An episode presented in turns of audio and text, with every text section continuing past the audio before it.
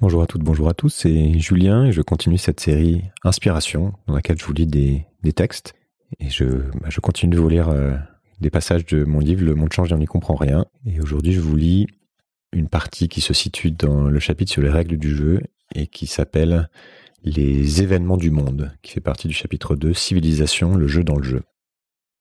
Les événements du monde.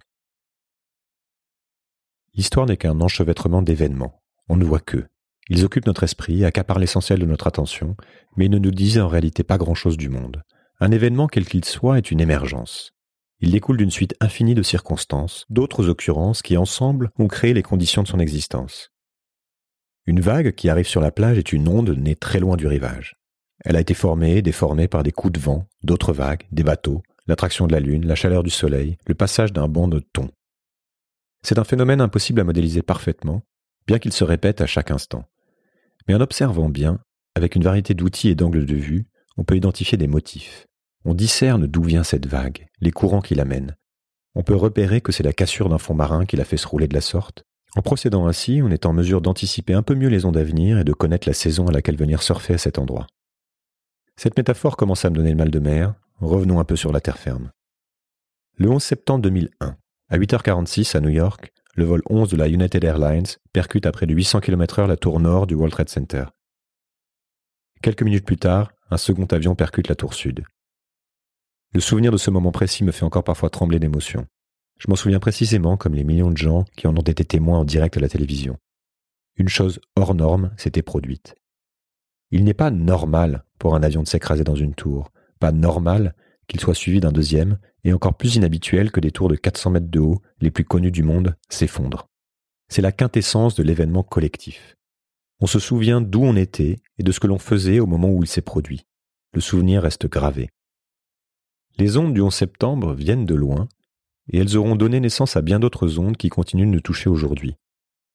Sans la guerre froide, sans le sénateur Charlie Wilson, qui poussa les Américains à armer les Afghans et les talibans contre les Russes, sans le soutien à l'Arabie saoudite contre du pétrole, sans les défaillances incompréhensibles du FBI et de la CIA, sans le beau temps peut-être, ces attentats n'auraient pas eu lieu. je ne parle pas ici de tout ce qu'on ne sait pas et qu'on ne saura jamais, de ce qui se joue hors de notre champ de vision. Et sans le 11 septembre, pas de guerre en Afghanistan ni en Irak, pas de Guantanamo, pas d'État islamique, pas de Bataclan, pas de, etc. Bien sûr, il se peut que les événements cités se fussent produits quoi qu'il arrive, mais changer un seul élément, une seule circonstance, et l'histoire n'est pas tout à fait la même. Il en va de même pour chaque chose du monde. Le présent n'est perceptible qu'en surface, il est travaillé en profondeur par des sapes souterraines d'invisibles courants, sous un sol apparemment ferme et solide, observe Edgar Morin. Pensez à ce qu'il a fallu comme enchaînement de hasard pour que vous rencontriez votre partenaire de vie ou de bridge, ou simplement pour que vous soyez vous, ici, à cet instant. Pourtant, tout n'est qu'une suite de causes et d'effets. Il nous faut donc essayer de comprendre ce qui contribue à faire émerger l'événement si l'on veut être en mesure d'en apprendre quelque chose. Le 11 septembre est ce qu'on appelle un signe noir, c'est-à-dire une sorte d'accident que presque personne ne voit venir et donc qu'on n'anticipe pas. C'est le coup de vent partant calme ou la vague scélérate de 10 mètres qui soudainement apparaît. Les Black Swans sont à la mode et les médias en abusent pour parler des phénomènes qui nous surprennent. Pourtant, il faudrait nuancer les termes de l'analyse car il existe d'autres types d'animaux noirs que les prospectivistes utilisent pour parler de notre incapacité à bien voir les choses. Les éléphants noirs sont des événements très probables, largement connus et documentés, pour peu qu'on les regarde, mais que la plupart des gens ignorent. C'est la prévision météo que l'on n'écoute pas, la grosse vague que l'on voit arriver, mais dont on se dit qu'elle va nous passer à côté, ou qu'on va pouvoir la surfer tranquillement. Le changement climatique est un bel exemple d'éléphant noir. Nous avons des rapports d'experts sur le phénomène. Merci le GIEC. Nous en connaissons la cause et les dynamiques, et pourtant nous continuons largement de ne rien faire pour limiter les risques ou nous y préparer. Les méduses noires. On sait qu'elles sont là, mais on n'anticipe pas leur prolifération, leur déplacement et les conséquences qui peuvent en résulter. Ce terme vient d'une histoire peu commune. En 2013, un banc de méduses a causé l'arrêt d'une centrale nucléaire en Suède en bouchant un circuit de refroidissement.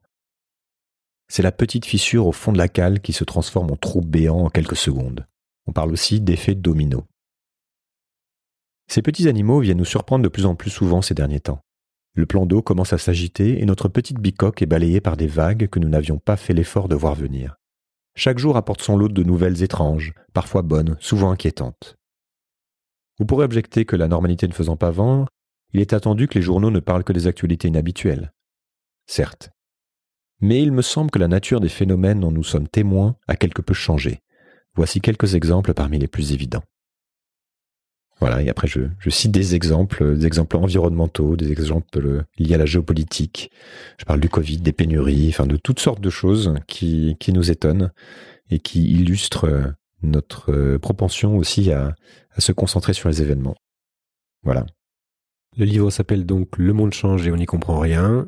Climat, technologie, économie, société, une enquête indispensable pour y voir plus clair.